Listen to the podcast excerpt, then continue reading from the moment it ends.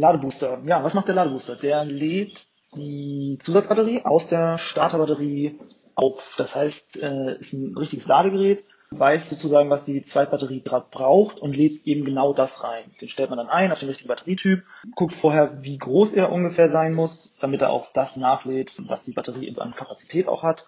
Und dann sorgt er für eine schonende Ladung, bei der die Batterie wirklich komplett voll wird. Es gibt auch ein Trennrelais, das ist sozusagen die veraltete Technik, kann man sich so vorstellen wie ein Staudamm zwischen zwei ungleich gefüllten Behältern.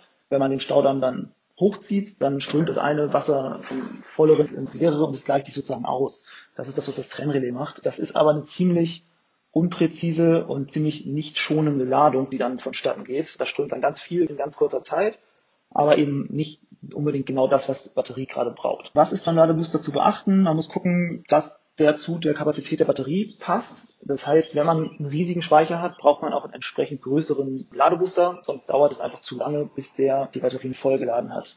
Wir sagen immer, die Batterie sollte in maximal zwei Stunden während der Fahrt von 0 auf 100 Prozent vollgeladen werden. Gleichzeitig darf der Ladebooster nicht zu groß sein. Die Fahrzeuge, die haben nicht so eine große Lichtmaschine, da muss man dann aufpassen, dass man nicht die Lichtmaschine überlastet. Zusammenfassend lässt sich sagen, ohne Ladebooster ist heutzutage kaum eine Batterie vernünftig ladbar. Das heißt, entweder eine Lithiumbatterie oder auch eine AGM-Batterie brauchen spezielle Ladekurven. Das macht genau der Ladebooster. Das führt dazu, dass die Batterie schonend geladen wird, lange hält und auch einfach immer voll aufgeladen wird.